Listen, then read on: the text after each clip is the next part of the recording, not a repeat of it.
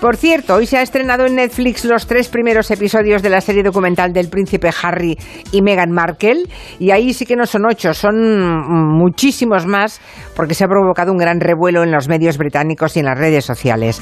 Claro, Sí. es que una serie de Harry y Meghan, no sé, ¿tú la has visto ya, David Martos? He visto un capítulo esta mañana en acto de servicio y quiero olvidarlo. ¿Pero por qué? Eh, yo cuento lo que hay y luego cada uno que juzgue. Vale, vale, vale, cuenta, a ver. Eh, a ver, el objetivo de esta serie, en boca de los protagonistas, es explicar por qué hace un par de años decidieron salir de la familia real. ¿no? Sí. Y las palabras que ha elegido Harry en la serie, pues no son casuales. It is my duty to uncover this exploitation and bribery that happens within our media. Es mi deber, dentro de mis posibilidades, destapar esta explotación y este soborno que ocurre, dice Harry. ¿Qué voz de señor mayor? Sí, es que es mayor. Eh, todo el mundo crece. Mezclando en todo momento a la familia real y a la presión mediática que ha sufrido la pareja, ¿no? Desde que anunció su noviazgo. También les acusa de unconscious bias, o sea, de prejuicios inconscientes por el color de piel de Meghan, se entiende. Vamos a dar un paso atrás. Vamos a escuchar la sintonía de la serie.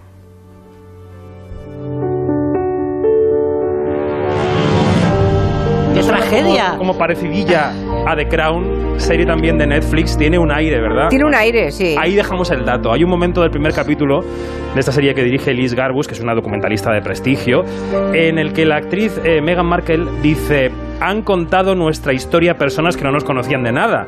¿No tiene más sentido que la contemos nosotros? Como diciendo, bueno, pues para que alguien venda libros, pues los vendo yo. Pero Pues está no. entretenida la serie, mola verla. No llego a ese, no, es que no llego a ese punto. Es Porque te imposible quedas- olvidar eh, que esto es un poco de porno sentimental. Y llegaremos a ese punto. Pero, pero ¿no te gusta el personaje, David, o no te gusta la- el criterio cinematográfico? ¿Tenías prejuicios Exacto. contra Meghan y Markle? No, confiesa. Los, los objetivos que veo detrás de la serie. Porque eh, lo principal que hay aquí es la vinculación que quiere hacer la serie entre Meghan Markle y Diana de Gales. Uf. Dice Harry, yo aunque era pequeño estuve ahí cuando mi madre se divorció de mi padre. I saw things, I experienced things, I learned things. Pain and suffering of women marrying into this institution. Vi cosas, experimenté cosas, viví cosas, el dolor y el sufrimiento que padecen las mujeres que se casan con esta institución, o sea, con la monarquía británica. Claro. Y minutos después, sobre unas imágenes bonitas de Meghan con uno de sus hijos en brazos y ante una foto de Diana colgada en la pared, esto. So much of what Meghan is and how she is is so similar to my mum. Hay tanto de lo que Meghan es, que se parece tanto a mi madre, especialmente después de lo que le pasó a mi madre, dice mientras se le quiebra la voz, ¿no? A Harry. El bebé toca la foto de Diana así con la manita y Meghan dice, mira, la abuela Diana. O sea, porno sentimental. Bueno, bueno, bueno, vamos bueno. a ver, de rabia. no, no Estoy con entiendo, David, ¿qué da un querías? poco Mira, de rabia. Que te explicasen una teoría metafísica, eh, Harry Meghan. Me han entrado unas ganas de verla que es que estoy deseando ver las 7 para irme corriendo. Oye, y en reacciones a todo esto, David, no sé, la Casa Real Británica ha hecho, los Windsor han dicho alguna cosa. Oficiales ninguna, oficiosas, todas en los tabloides, por supuesto, eh, dicen que Carlos III está preparando eh, una respuesta contundente para todo lo que él crea que no es cierto cuando vea la serie, que teóricamente la va a ver. Y hay medios incluso que especulan con que Harry y Meghan no van a poder ir a la coronación de Carlos III después de esto y que incluso él puede perder los títulos. Pero claro, todo esto lo cuentan el Si Mirror y el estuviese la Sun, abuela- que son lo que son. Si estuviese la abuela, los corría coronazos. ¿O no? Hay Oye, un- se están buscando la vida. Hay un ¿Cuál es el problema? Me parece que esta la- cría Ah, pero es no- que no cobran de Ya nada. buscaba eso. Claro, cobran, De están buscando ya la vida. buscaba eso. No, pero ya no cobran, él no tiene ninguna asignación Ah. ya. ¿Seguro? Es lo que, bueno, No lo Ah, necesitan. No sé yo. si se la dan, será no, no, no es oficial, no Ah. forma parte de Pero esto es muy divertido, están la todos... asignación de la Yo Casa Real con David. Británica, ¿no? Las con entrevistas se hicieron antes de la muerte de Isabel II, lo dice el documental. Ya. Todos embaradísimos y Yo- tomando el té, levantando el meñique durante décadas y luego de repente un Bueno, mira, estallido Marina, en la como una serie- entrevista de Lady Di o como una en la entrevista con serie esta se ve gente. a dos pijos que se dan cuenta en esta serie Los de que, ricos también lloran, de que claro. ser miembro de la familia real comporta exposición pública. Sí, sí, así. ya, ya. Totalmente. Es igual, no, tampoco podían escoger lo contrario, ¿no? Por tanto, le sacan algún provecho. Bueno, no lo sé. Yo soy muchísimo.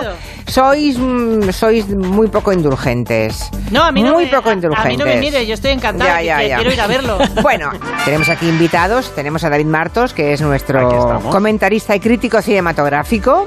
Y aunque sea festivo en toda España, eh, el cine y las series no descansan, al contrario, se han adelantado algunos estrenos para aprovechar el tirón ¿no? de los días festivos. Abrimos aquí el territorio quinótico. Hoy tenemos invitados, enseguida se los presento, pero antes me gusta siempre decirle a los oyentes que si han visto alguna peli o serie últimamente que les ha encantado, ¿eh? que mm, les ha sub... ¿Cómo era aquello? Sulibellado. Subyuga- ah, sulibellado. No, eh, sí, sí, subyugado Como también. los perjúmenes. Exacto. Si llevan todo el día enganchados a Harry y Meghan, también pueden decirlo. Claro, no, puedan decirlo ¿eh? tranquilamente, aunque a David Martos le parezca pornografía sentimental, como, como ha dicho antes del boletín. Bueno, y si ustedes al revés han visto alguna serie que no les ha gustado nada, ven un truño, esto que he visto o esta peli, también en el 638-442-081, con muchísimo gusto eh, escucharemos sus comentarios. Hagan ustedes también de críticos cinematográficos y, por tanto, eh, pues de consejeros, ¿no? De prescriptores para otros oyentes. Bien, la película que vamos a destacar hoy, la que trae como, eh, como primera eh, David Martos en el territorio quinótico es española. Tiene tres nominaciones a los premios Feroz, cuatro nominaciones a los premios Goya, no está mal. Eh, la verdad es que es una buena cosecha. La dirige Carlos Bermud y se llama Mantícora. Sandra me ha dicho que eres modelador de criaturas. Sí, modelo criaturas eh, con el ordenador. Monstruos, bestias, bichos raros, todas las cosas horribles que te puedas imaginar, pues esas. No modelas personas. Bueno, las personas me parecen lo más difícil del mundo. Hay que tener mucho talento para las personas y yo creo que no tengo tanto. Las dos voces que acaban de escuchar en este tráiler son las voces de dos nominados al Goya. Ella es Zoe Stein, nominada al Goya a la mejor actriz revelación. ¿Cómo estás? Buenas tardes. Hola, muy contenta de estar aquí. Le he preguntado, ¿cómo es? ¿Zoe o Zoe? Dice, no, Zoe. Vale, o sea, ni una cosa ni la otra. Aunque tu madre te llama Zoe. Sí, por dicho. eso te he dicho como que realmente, o sea, Da no tengo ningún problema. Vale, vale, pero da igual. vale. Eh, Zoe Stein, apellido muy español, no. no, o sea, Stein. Porque, Stein, vale. Sí, eh, mi padre es alemán. O sea, Entonces. apellido alemán. Sí. ¿Hablas alemán? Sí, Claro, sí, sí, porque en casa siempre mi padre me ha hablado en alemán. claro, fantástico. Sí, suerte. pero entre todos hablamos español. O sea, mi madre no sabe alemán, por ejemplo. ¿Tu madre también te habla en alemán? ¿Tu No, no, mi madre no sabe alemán. Ah. Pero quiero decir que nunca aprend- lo dejó estar. Ya. Lo intentó, pero luego dijo. Dijo, "Ya cariño, está". aprende En tu español. aprende tú. Aprende tu español No, no, si me no, ya quieres. está.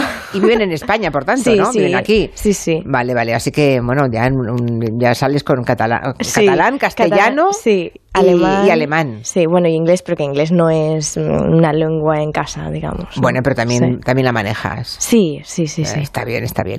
Bueno, ella ha sido nominada al Goya a la mejor actriz revelación. Así que quédense con su nombre y con esto que acaban de escuchar y más cosas que sabremos de ella, porque igual consigue ese Goya como mejor actriz revelación y esto ya es el principio de, puede ser el principio de una carrera fulgurante, ¿no?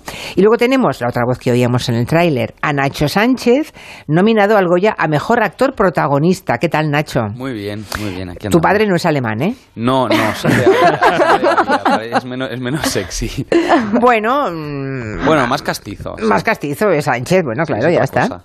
Bueno, enseguida os pregunto por los Goya y por otras cosas de la peli, eh, cómo recibisteis esas nominaciones, pero antes me gustaría que David nos situara la película, que nos contaras cosas, tu punto de vista, David. Bueno, algún dato, eh, es el cuarto largo de Carlos Bermud, eh, que dirigió, por ejemplo, Magical Girl, pasó la película por Toronto, pasó por Sitges, con buenas críticas. Como escuchábamos en el tráiler, es la historia de un diseñador de criaturas para videojuegos, eh, del que acabaremos conociendo no solo los monstruos que salen de su cabeza, sino los monstruos que lleva dentro y que se quedan dentro. De él. Eh, Eso, Ya. es una película fría, diría yo que muy analítica, que se te queda pegada a la piel días y días después de verla. A mí me pasó. ¿Ah, sí? Me gustó mucho. Sí, es O una sea, película que me, pozo, la que me ha pozo. obsesionado después Ah. de verla y que, y que he visto cosas de la vida después de otra manera al verla. ¿no? En Los Feroz, además de Nacho, están nominados el póster y el tráiler, que son muy buenos, y los Goya han sido un poco más generosos que los periodistas con Mantícora. Además de Zoe y de Nacho, está nominado Carlos Bermud a la mejor dirección y al mejor guion original.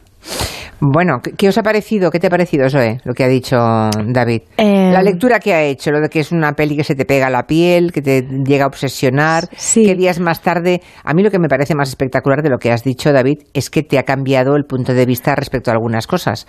No todo el cine... Hay muy poco cine que consiga eso. Claro, eso también se me ha quedado, ¿eh? Cuando lo ¿A he que dicho, he dicho, ostras, pues qué bien. O sea, yo pienso, qué bien, gracias, que sea así, o sea, que el cine sea O sea, capaz de... de- Claro, no, me parece... Agitar de esa Sí, forma, ¿no? Y ya lo había escuchado, o sea, como todo el mundo con el que he hablado, ya sean amigos o como, bueno, eh, también, o sea, críticas que he leído y tal, siempre Sí. se dice que Mantícora se te queda, que no, no es una película que salgas del cine y digas, bueno, vamos a comernos un bocata y ya hablamos de otra cosa, Es como No. que la gente O sea, quiere ya- debatir luego, o se, se le queda como en, en la Es cabeza, muy de ¿no? debatir la película. Sí, O sea, es luego, muy de debatir. Luego se abre Cineforum ya directamente. sí, vale, sí, sí. vale, vale, vale. Sí. Nacho, ¿estás de acuerdo con esos, con esas apreciaciones? Sí, sí, total, sí, sí. Creo que es una película de estas que, que luego hay, hay algo que te cambia y como tú decías, no todo el cine lo consigue, es muy difícil. Mm. Y, y en cuanto a lo que decías de que si era una película fría, eh, entiendo el punto de vista. Creo, yo lo- la definiría como algo más aséptica en el sentido de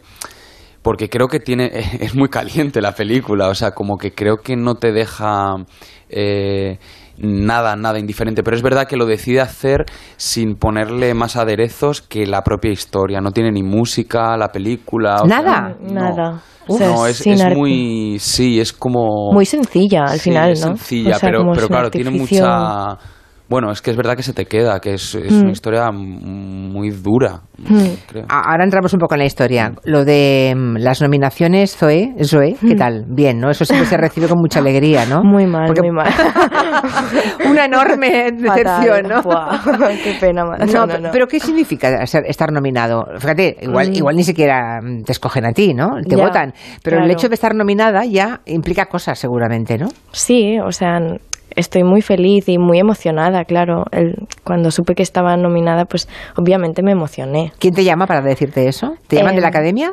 No, no, yo es que, bueno, tengo que, no lo miré, ¿vale? Estaba muy nerviosa, o sea, yo pensé, mira, eh, Paso, paso de saberlo. paso, Alguien me lo dirá. es como, ya está, eh, mira, voy a evitarlo, ¿no? Y yo dejé el móvil tirado, no, o sea, hice ver que no pasaba nada, que, ¿no? Un día más. Pero de repente fui a mi habitación, vi el móvil como, ¿no? Como llamadas de mi repre y tal, y dije, vale, vale, uy, no. O sea, eso creo que es bueno, ¿no? Y mis padres lo estaban mirando en una habitación cerrados ahí. Obvio, en claro. Ya. Imagínate. Y entonces entré y ya era como, ah, muchas felicidades, tal. Y ese momento fue muy bonito con Y mis Nacho, padres. y lo- sí. claro, tú dirás. Y sí, porque igual les hizo ilusión a tus padres que quisiera ser, que quieras ser actriz o no. Sí, sí, sí. ¿Les pareció pa- bien? Y mis padres me han ayudado mucho Qué como bien. desde, desde que soy muy pequeña que quiero ser actriz, desde que tengo 10 años o así. Entonces, algo así como los Goya, ¿no? Que es un agradecimiento a tu trabajo al final y como sabes que te puede abrir puertas o que te ve más gente, es como si llevas tanto tiempo como queriéndolo, como queriendo trabajar de esto, es muy bonito. De pronto Es tus padres han dicho, momento- tenía razón, ¿no? La nena tenía razón. Sí, es muy emocionante. claro, es muy- claro. Y en tu caso, Nacho, ¿qué tal? Bien, este año sí, o sea, eh, es que me pasó, el- la primera vez que me, que me Nominaron. Eh, me pasó como a Zoe, tenía el móvil apagado, no sabía ni qué era ese día, luego me enteré, no, no pude ir a la academia, fue un poco desastre. Y este año sí que el día anterior sabía que al día siguiente por la mañana salían las nominaciones. Y ya, claro, si lo sabes, lo ves, lo miras. Y creo que es mejor la experiencia de no saber nada, porque esa noche ya duermes como intranquilo, como, joder, ocurrirán, ocurrirá, me nominarán. Bueno, pues, eh, nominado al Goya Mejor Actor Protagonista. Sí, así que sí, la verdad que. Ibas sí, a competir vamos, con grandes, ¿no? Debe Sí, dar un poco también de vértigo, ¿no? Sí, sí, además con gente, yo que sé, que trabaja mucho y muy bien, Mm. ¿no? Preparaos los discursos por si acaso. Ay, yo no me Voy a hacer un poco no. de madre. Eh, ah, ¿Qué no, va? sí, sí. Que en España no lo sabemos hacer eso. ¿Estáis de acuerdo conmigo? Ya, pues que no, no, se puede salir ahí y agradecer a todo el equipo técnico, nombrar hasta el que barre. No, hay que hacer un discurso corto, intenso, bonito, Ya, con sentido. razón, tal vez. Pues que- hay que prepararlo. Que no, No, se usa, otra vez será. Es que no se puede. Es que yo no puedo. O sea, aunque me lo preparase luego. No, no. Bueno, pero en ese momento. una cosa es desmontar lo preparado y la otra es ¿Sí? desmontar el caos. también te lo digo. Una hora ahí hablando. No, pero es que es alimentar expectativas, ¿sabes? Que si luego no ya, ocurre, claro, es que no. una mierda. Yo creo que le- lo bonito, o sea, yo para mí estar nominada ya es como, Claro. Ya, Joder. vale, lo, lo hemos conseguido. Bueno, antes de- decía David Martos, eh, hablaba de los monstruos interiores de- del personaje protagonista, que es el tuyo, Nacho. Sí. Se, claro, se refería a que la película habla sobre la pederastia, ¿no? Mm. Ah, no hay imágenes truculentas, me ha contado David, no hay ninguna escena escabrosa, nada, pero sí hay el sufrimiento y la lucha interior de tu personaje, ¿no? Sí. Claro, eh, el tema es delicado. Sí, sí, eh, eh, realmente. ¿Qué plantea por la ser- película de claro, bueno, por, por digamos? ser, por ser como fieles a, a lo que plantea la película, eh, creo que trata más sobre la pedofilia que sobre la pederastia, ¿no? Que la pedofilia tiene que, tiene que ver con esa pulsión Mm. y la pederastia con llevarlo a cabo, ¿no? Y entonces eh, creo que se está hablando siempre desde la pulsión del personaje. Pero luego, eh, cuando la gente vea la película, entenderá que la que, que esa no es como la esencia de todo de toda la, la historia, sino que es un punto de partida que utiliza Carlos, que es muy controvertido y que, y que nos pone muy contra las cuerdas a la hora de cómo aceptamos a un personaje o cómo le, cómo le miramos, pero que la historia va mucho más allá, que son dos personajes realmente, de lo que está hablando es de la soledad de dos personajes que se encuentran y que, a cada, y que a cada uno le ocurre una cosa. Y es verdad que Carlos sube la apuesta y lo que le ocurre a cada personaje pues es muy, es muy Es fuerte, heavy, es es muy heavy. heavy. Es fuerte, Sí. vale, vale. Sí, no, sí. no no no podéis ni contarme ni hacer ningún spoiler. Ya lo has hecho, ya lo, ya lo has dicho porque la gente, la gente estaba intentando vender la película. Ya, ya se estrena mañana, o sea que, pero, pero, pero. Sin decir nada, nada de bueno, nada. no, ha habido mucho cuidado con qué se decía y qué no, sobre todo para que la gente no pensase que como que va de eso completamente, ¿no? Como que, Claro, que porque- es un tabú mm. tan fuerte que creo que condicionaría mucho si entras a la película pensando que Mi vas a opinión es que esa es la gracia de la película. Es decir, que se mete a un terreno en el que no solemos entrar. En el cine ni en los Sí. debates públicos. Eso es lo bonito de la película. Sí, sí, eso es lo bonito, pero claro, es lo que dice Nacho de que se cuidaba mucho como que se contaba, ¿no? Y como que con Bermud siempre se decía eso, que era la, la premisa, ¿no? Este tema, porque al final se trataban muchos otros temas en la película y por eso, para que la gente... O sea, a mí me parece que es más guay si la gente va a la película sin saber casi de qué trata. Ya. Me parece mucho más interesante. Pero esto va, esto, perdonadme, pero sois unos cándidos y unos ingenuos. Esto dura media hora. Sí, no, total. Claro, esto Dura media hora. Me parece muy bien que durante el rodaje, el montaje, Claro. Pero ahora ya está en un momento. Ahora ya está, ¿no? La criatura ya, ya está ahí, ¿no? Y de Sí, modo sí. que- Ya ha nacido, ya está. Claro, de un día para otro. para todo el mundo. Hay que recomendarle las películas para que vayan a verla por alguna razón, ¿no? Claro, claro. Ir sobre el éter es complicado al cine también. Claro. ¿Y qué tal Carlos Bermud como director? Porque es un tipo muy peculiar, Zoe. ¿Cómo, cómo ha sido eh, en el set de rodaje? ¿Cómo se comportaba? ¿Cómo era? Muy bueno. ¿Cómo era él? No, muy bien. ¿Y cómo Em, es él? ¿cómo es? Muy bien, muy bien. Yo, yo me entiendo mucho con, con Bermud, la verdad. O sea, como no me, no me costó, fue como una, una conexión y lo sentí así y es un director particular, ¿no? Em, sí. Que tiene su manera de trabajar, pero yo conecté mucho con su manera de trabajar y también me entendí mucho como más ya a nivel personal y es una persona muy humilde y me sentí muy cómoda, muy segura. Em, también te- a mí me daba mucha confianza, me, me repetía como a veces como que confiaba mucho en mí y entonces eso me daba ya un empujón más, ¿no? Y trata con mucho cuidado a los actores, o sea, como que se centra mucho en los actores, en que cada secuencia esté al punto, ¿no? Como que, que salga lo mejor de Mm. cada uno. Y eso lo noté. Entonces fue un poco que sentí como yo me dejaba ir, un poco como decir, vale, me abro para ver, ¿no? Que vamos a trabajar aquí. Y- Eh, me voy a decir una cosa a los oyentes, Zoe. Eres hipnótica. Vas a triunfar mucho en el cine. No, es que estoy aquí delante de ella viéndola. ¿Tú has estado con ella de distancia corta, David, algún Sí, día? sí, sí, sí, en Sitges. sí. ¿Y no, no, no- no- tuviste la misma sensación? Bueno, es que les pasa a los dos, porque las miradas de los dos se han, Claro, yo- se han yo- sido escogidas, vamos, Ya, al pero es que, claro, pero es que Nacho está contigo, yo a Nacho no lo estoy viendo. Pero estoy aquí delante de Zoe y me, me da- me doy cuenta que am, la forma que tiene de sonreír, de mover las manos, de mirar, la estoy viendo mm, que ahí hay una cantidad de, de mimbres enormes, ¿no? Oh, gracias. De nada. Em, bueno, mm, si os parece, bueno, antes de nada, queremos pasar al repaso de otras películas de la, de, de la semana que se estrenan. Si os parece, os quedáis y, y opináis, ¿no? A ver, Vale. pero antes me gustaría que David hablara una cosa de los silencios que me contabas, que en la peli... eh, Mantícora, tengo que mirar el nombre porque si no, no me acuerdo, Sí. ¿eh? Mantícora se llama. Hablamos de la peli Mantícora, de Carlos Bermud. Decías que tiene muchos silencios la peli. Bueno, lo comentábamos ahora con Nacho antes de entrar en la sección, ¿no? Em, que- creo que buena parte de que la película sea tan sencilla, de que el público complete la película, los huecos de la película en su cabeza, tiene que ver con que los personajes hacen muchos silencios. Y creo, Nacho, ¿no? Que lo habéis entrenado mucho, habéis entrenado mucho el silencio a la hora de rodar esta película. Sí, es que había, Con la mirada. había, había Ah. secuencias que eran en- sin nada de texto, pero muchas de, de la Mm. película. Y, mm, y era una apuesta también de, de Carlos. Y yo creo que eso hace que el espectador te- se sienta inteligente, ¿no? Porque no, no está sobreexplicada la película, eh, te mantiene muy activo porque tú tienes que ir rellenando todos los huecos Los que Carlos te deja y también la hace muy abierta en el sentido de que según la cabeza que tengas tú, la película es más o menos terrorífica, es como Total. más o menos romántica, es como... Caray. Y eso, y eso es muy inteligente y es muy difícil también. Menudo abanico de posibilidades, ¿eh? Tan Sí. extremo. No está mal, no está mal. Bueno, em, lo último que habéis visto en el cine, ¿qué ha sido? ¿La última vez que habéis ido a ver una peli?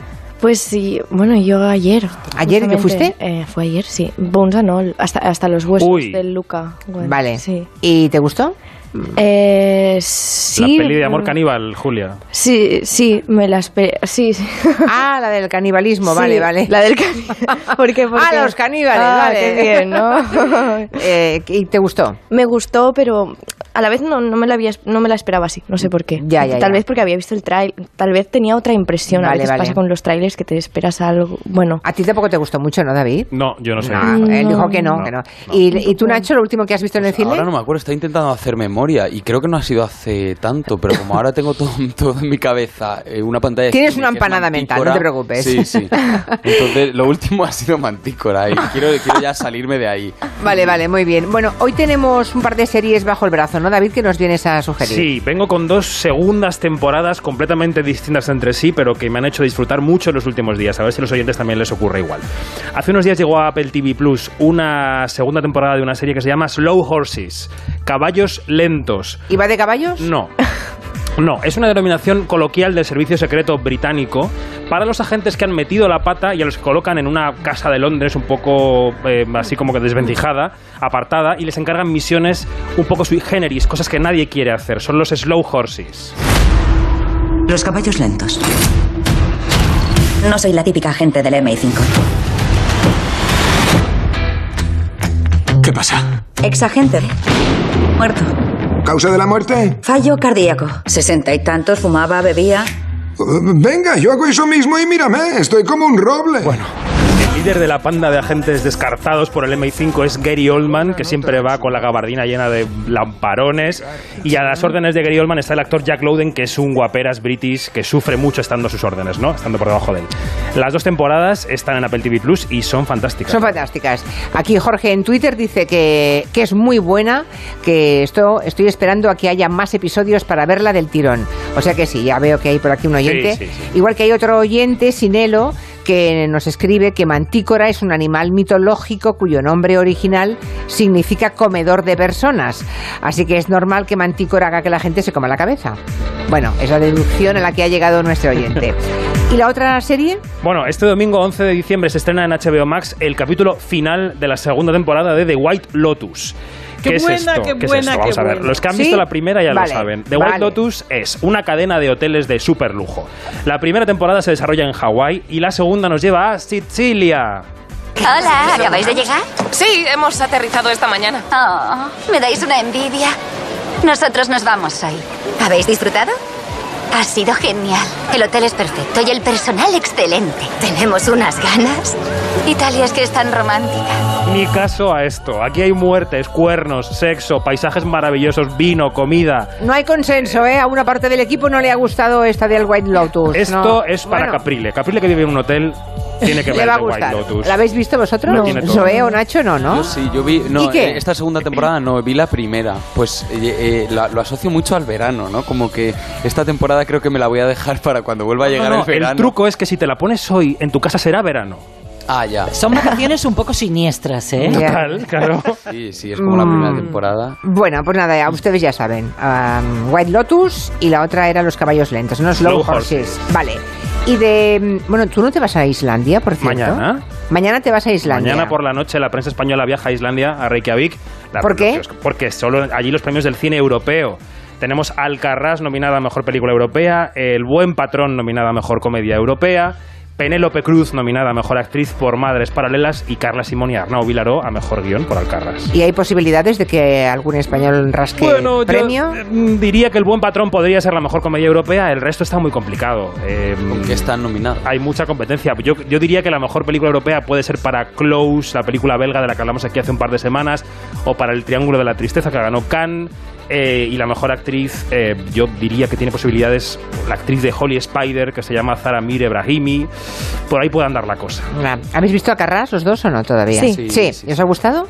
Eh, sí, sí, sí. Sí, vale. Bueno, pues, pues- pues- pues nada. Espera, que nos falta lo último de Willie Smith. A ver, mm, lo último, creo que eso vas a no recomendarlo, ¿verdad? David. de Will Smith es el, ulti- es el papel protagonista que hace después del bofetón gate de los Oscar. es el primero que ha hecho, el, el que ha rodado. protagonista que, que por lo menos que, que- que promociona, ¿no? Está en Apple TV Plus, se llama Emancipation hacia la libertad y es la historia de un abogado, de un abogado no, de un esclavo real en el siglo XIX al que azotan, se escapa y se convierte en un símbolo del abolicionismo, ¿no? Es una Qué película curioso, ¿no? Que justo después de la bofetada haya, eh, haya hecho una película que es un alegato contra la violencia. Sí, pues tiene mucha violencia la película, quizá demasiada violencia. A mí la película me abruma un poco y, y para mí es un no. Uy, qué horror. O sea, la violencia te abrumó a ti. Lo dices como ¿A si a mí ti? enormes. Hombre, pero enorme. Eh. Ah, no, no, pues ya sé lo que no voy a ver. ¿Cómo se llama? Emancipación.